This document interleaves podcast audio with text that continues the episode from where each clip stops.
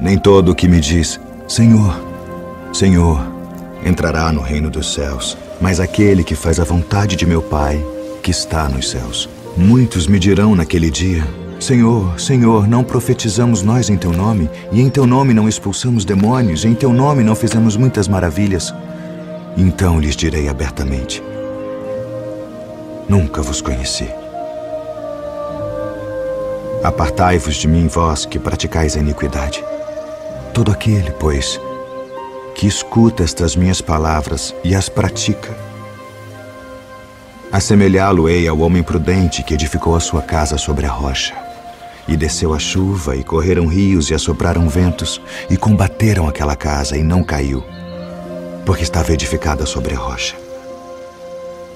E aquele que ouve estas minhas palavras e não as cumpre, compará-lo-ei ao homem insensato que edificou a sua casa sobre a areia, e desceu a chuva, e correram rios, e assopraram ventos, e combateram aquela casa, e caiu. E foi grande a sua queda. O títulozinho de hoje, tá, dessa palavra, você anota aí. Que evangelho teus amigos veem em você? Tá, esse é o títulozinho da mensagem de hoje. Tá? Nesse dia a dia aí, você está convertido, você está cheio do Espírito Santo, você está querendo Jesus, você entendeu né, o que é edificar um altar para Ele, né, o que é estar em Cristo, o que é sair do mundo, mas você convive com esse mundo e no dia a dia tá, as pessoas estão olhando para você com uma lupa grande. Né? As pessoas estão observando tudo que você faz, tudo que você fala, né? quais são as tuas atitudes, as tuas ações e reações. Tudo isso as pessoas estão olhando para você. Então a pergunta hoje é: que evangelho os teus amigos veem em você? Né? Como você reage tá? a, primeiro lugar, grana, né? dinheiro. Né? Como você reage quando você está com né? grana? Né? 1 Timóteo 6, versículo 8 a 10 fala: Portanto, se temos comida e roupas, fiquemos contentes com isso. Porém, os que querem ficar ricos caem em pecado ao serem tentados e ficam presos na armadilha de muitos desejos tolos, que fazem mal e levam as pessoas a se afundarem na desgraça e na destruição. Pois o amor ao dinheiro é uma fonte de todos os tipos de males e algumas pessoas, por quererem tanto ter dinheiro, se desviaram da fé e encheram a sua vida de sofrimentos. Olha o que a palavra de Deus nos fala. Quer alguma coisa mais clara que isso, amados? Como é que você reage né, com essa questão do querer né, dinheiro na conta, na poupança, de querer né, é, bens materiais? Como é que você ainda está nisso aí? Você que é um discípulo de Jesus, que já está vivendo com Ele, que quer semelhante a Jesus, como é que você está vivendo nessa questão tá, da grana, do ter, né, do possuir? Como é que você está vivendo nisso? Lucas 6, versículo 38 também fala: Deem aos outros e Deus dará a vocês. Ele será generoso e as bênçãos que ele lhes dará serão tantas que vocês não poderão segurá-las nas suas mãos. A mesma medida que vocês usarem para medir os outros, Deus usará para medir vocês, tá? Então, é isso que a palavra de Deus nos fala, tá? E como é que você tem lidado com isso? Será que o Senhor poderia confiar a você, tá? Recursos?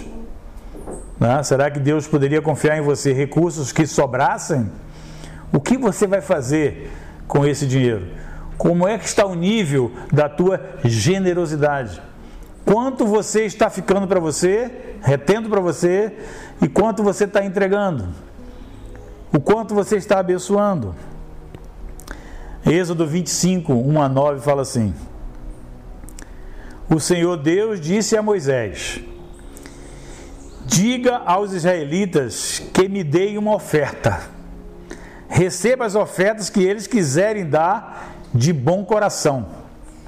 Essas ofertas podem ser ouro, prata ou bronze, fios de lã azul, púrpura e vermelha, linho fino, tecido feito de pelos de cabra, peles de carneiro tingida de vermelho e peles finas, madeira de acácia azeite para lamparinas, especiarias para a preparação do azeite de ungir e para o incenso de cheiro agradável, pedra, pedras de ônix e outras pedras de valor para serem colocadas no manto sacerdotal e no peitoral do grande sacerdote.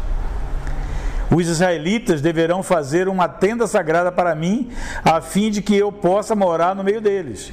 E você, Moisés, faça a tenda e todos os seus móveis de acordo com o modelo que eu vou lhes mostrar. Olha só, nós estamos falando lá de, desde Êxodo, né, os princípios de generosidade tá, que Deus quis implantar no homem. Como ele instituiu depois a questão dos dízimos e ofertas, porque Deus sabe como é o homem, como a tendência nossa a ser avarento, mesquinho, querer só para nós, egoísta em relação às finanças. Tá? Como você lidar com o dinheiro?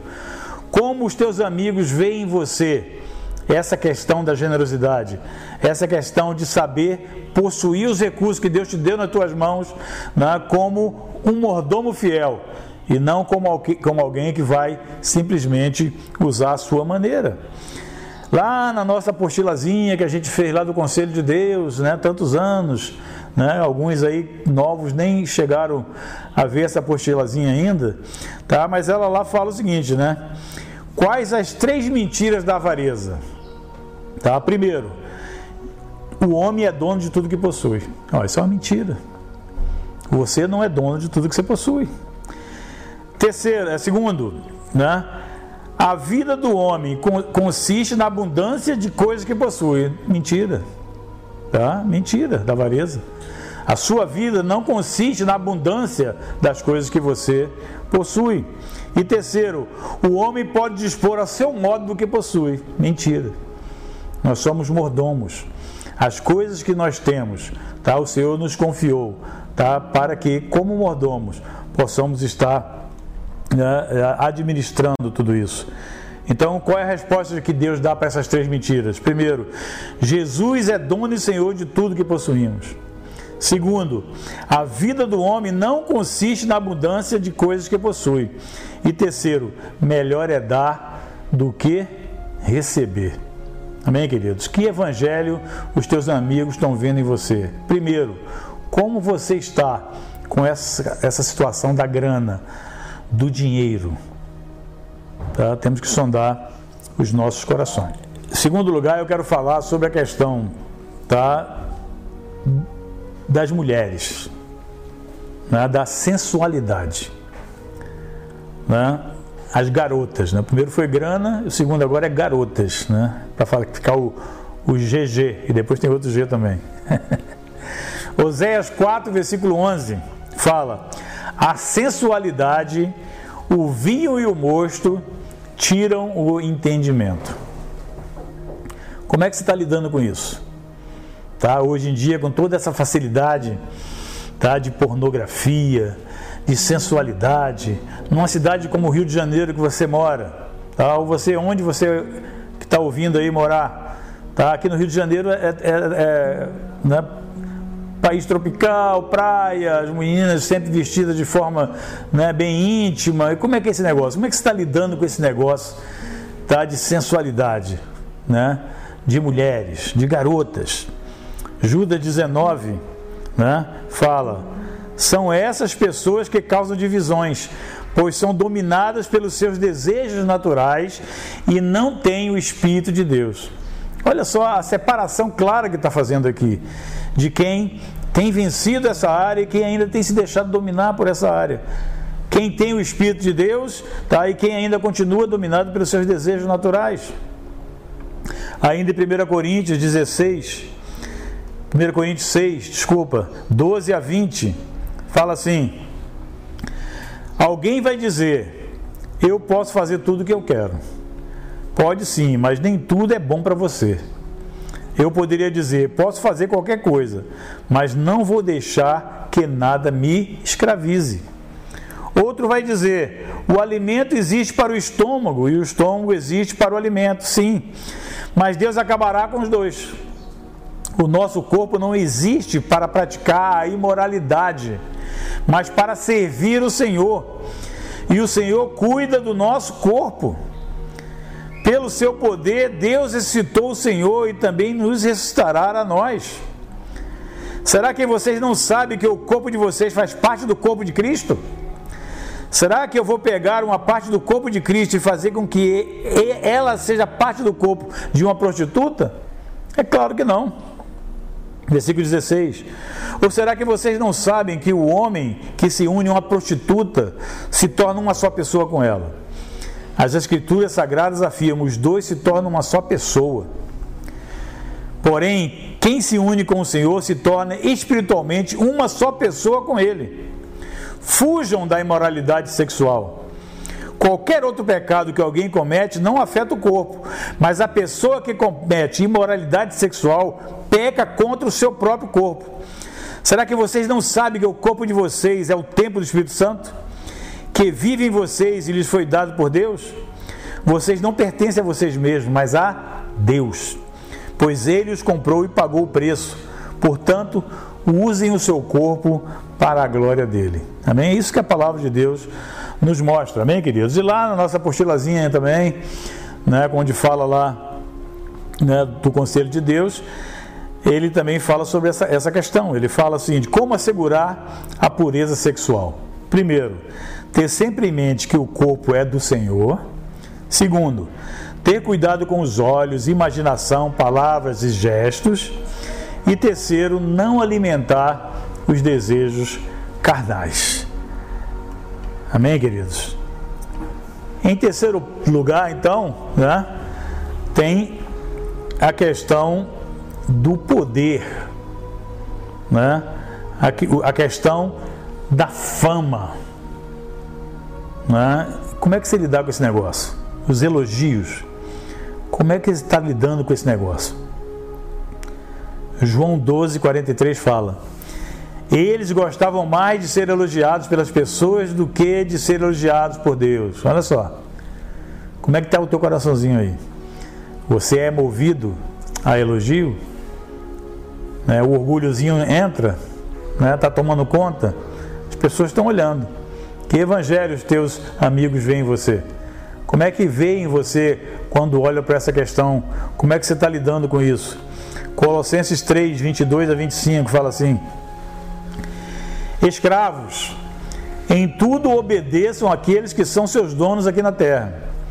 Não obedeçam só quando eles estiverem vendo vocês, procurando com isso conseguir a aprovação deles, mas obedeçam com sinceridade por causa do temor que vocês têm pelo Senhor. O que vocês fizerem, façam de todo o coração, como se estivesse servindo o Senhor e não as pessoas. Lembre-se que o Senhor lhes dará como recompensa aquilo que ele tem guardado para o seu povo, pois o verdadeiro Senhor que vocês servem é Cristo. E quem faz o mal, seja quem for, pagará pelo mal que faz. Pois quando Deus julga, ele não faz diferença entre pessoas. Então, se você quer testar né, o caráter de um homem, dê a ele poder. Né? Isso é a soberba. Tá? Como é que você está com isso aí? Quando você né, tem isso na tua mão, né?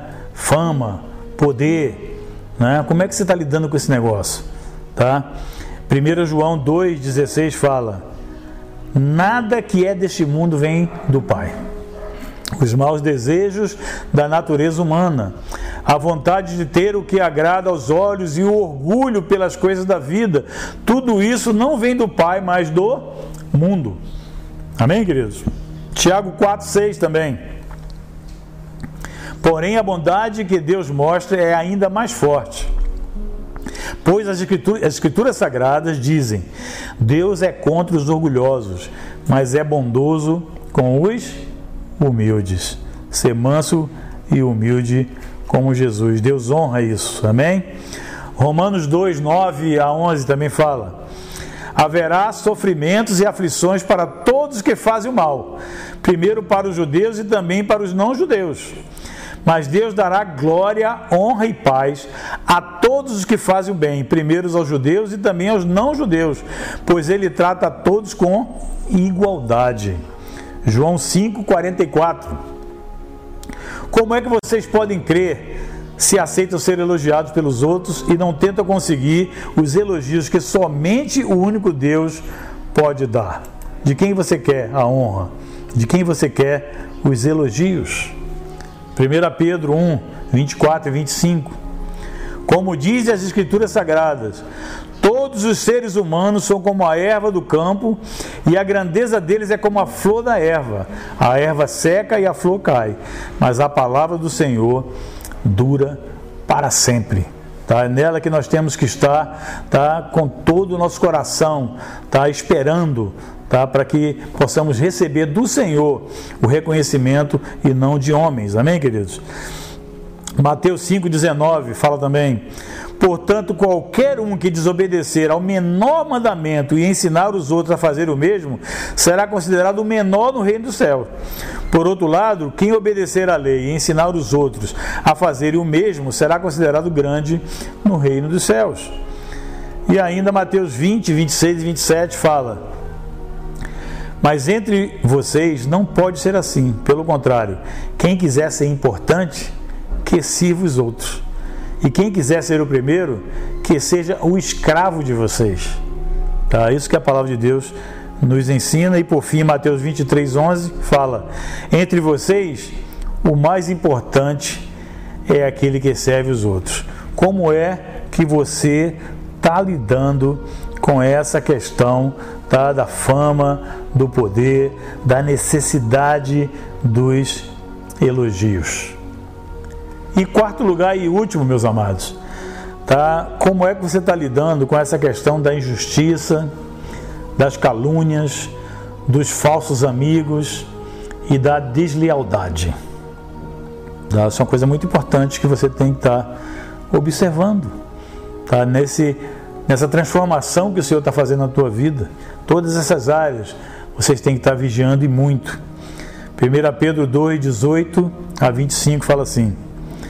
Vocês, empregados, sejam obedientes aos seus patrões e os respeitem, não somente os que são bons e compreensivos, mas também aqueles que os tratam mal. Se vocês suportarem sofrimentos injustos, sabendo que essa é a vontade de Deus, Ele abençoará vocês por causa disso. Pois se vocês fazem o mal e são castigados, qual é o merecimento de suportarem com paciência o castigo? Mas se vocês sofrem por terem feito bem e suportam esse sofrimento com paciência, Deus os abençoará por causa disso.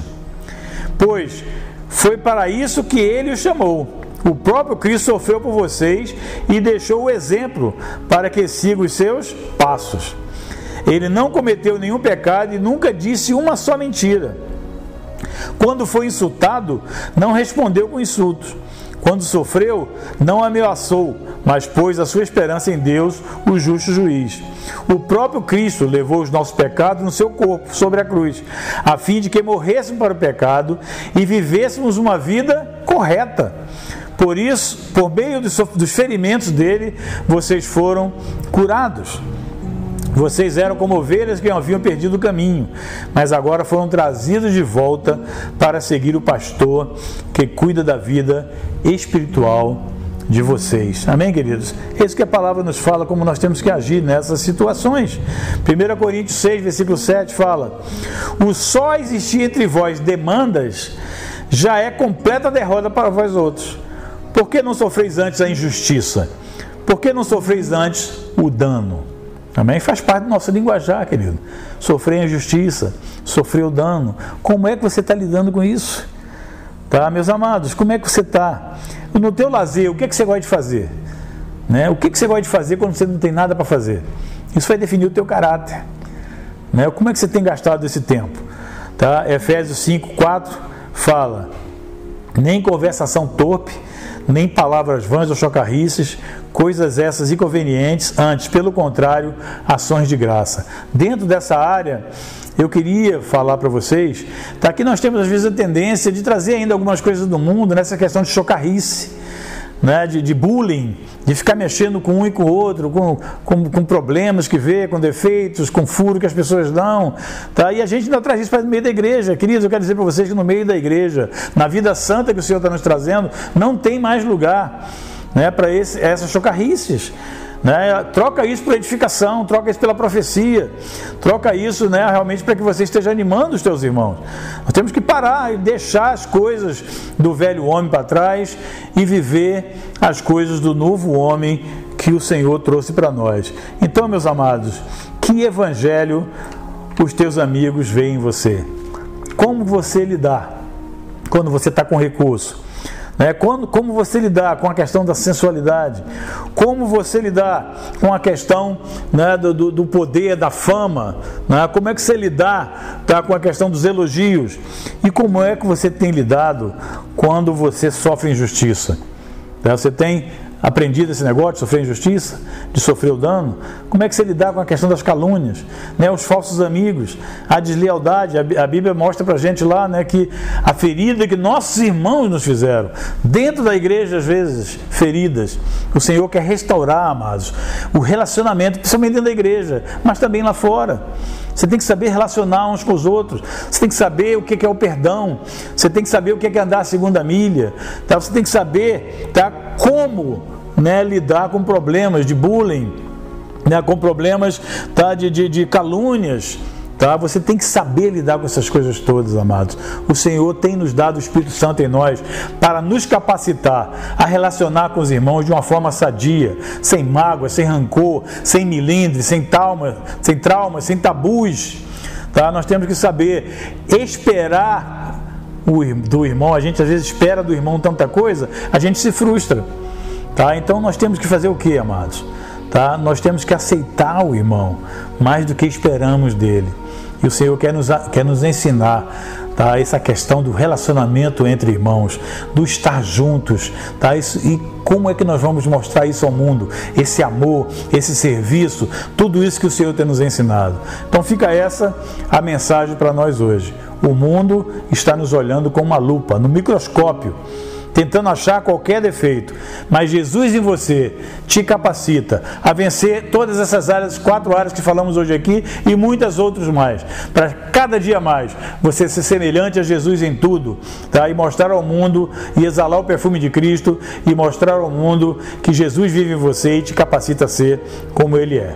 Um grande abraço a todos e até a próxima.